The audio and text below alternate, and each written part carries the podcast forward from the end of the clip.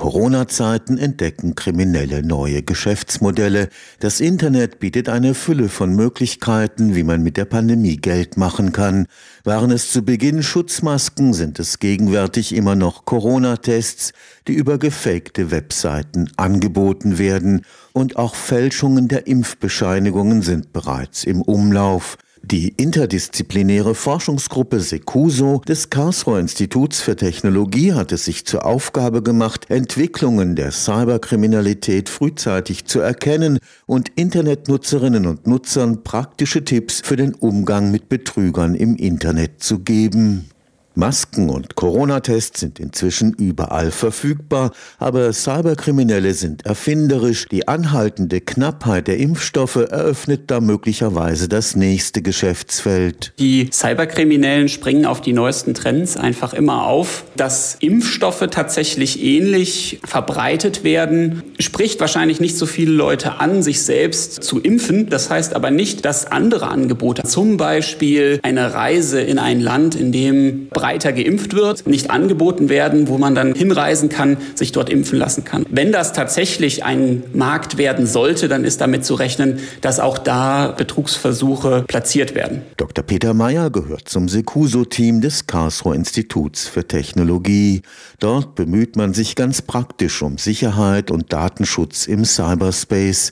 Eine beliebte Methode der Internetbetrüger, das Hacken bekannter Webseiten. Wenn eine Webseite, und da sind teils große Betriebe auch betroffen, eine Schwachstelle hat, dann wird die ausgenutzt, um Code in diese Webseite zu integrieren. In der Suchmaschine sieht man quasi die Domain von dem eigentlich legitimen Unternehmen, aber durch den Hack ist eben diese Weiterleitung auf eine betrügerische Webseite, diesen Fake-Shop eingebettet. Wer in einem Fake-Shop kauft, wartet vergeblich auf das Bestellte. Das angebotene Bezahlverfahren ist ein wichtiges Indiz. Fake-Shops verlassen sich üblicherweise ausschließlich auf Vorkasse. Die wollen das Geld ja haben, bevor der Kunde feststellt, dass überhaupt nichts gesendet gesendet wird. Das heißt, da muss immer per Vorkasse bezahlt werden, üblicherweise auch mit einer Bezahlmöglichkeit, wo es quasi keinen Kundenschutz gibt. Das heißt zum Beispiel per Banküberweisung, weil dann ist das Geld erstmal weg. Vor allem bei Überweisungen ins Ausland und an Privatpersonen sollte man hellhörig werden. Es gibt ein paar Checks, die man gut machen kann. Insbesondere kann man schauen, ist es tatsächlich plausibel, dass diese Firma Schnelltests anbietet oder das entsprechend konkrete Produkt, das eben gerade angeboten wird. Gibt es Gütesiegel? Man muss wissen, wie man die überprüft. Diese Siegel sind verlinkt zu den Anbietern dieser Siegel, wo man weitere Informationen über den entsprechenden Shop auch findet,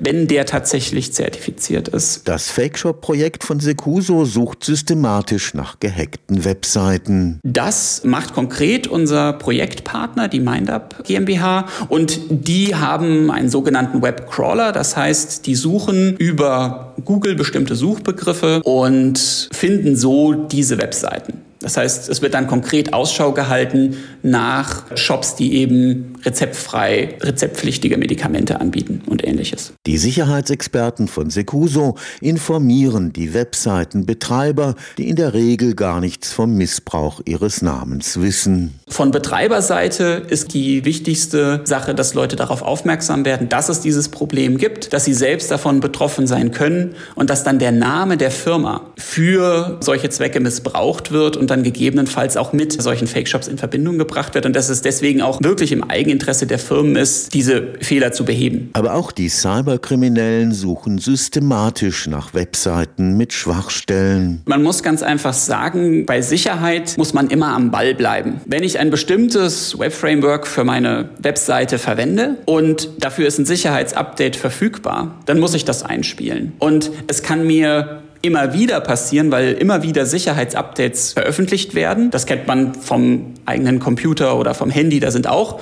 Updates dann immer wieder einzuspielen. Und genauso ist das bei den Webseiten. Wenn da dann ein Sicherheitsupdate nicht eingespielt wird, dann ist natürlich wieder eine Lücke offen und dann kann so eine Webseite auch rückfällig werden. Stefan Fuchs, Karlsruher Institut für Technologie.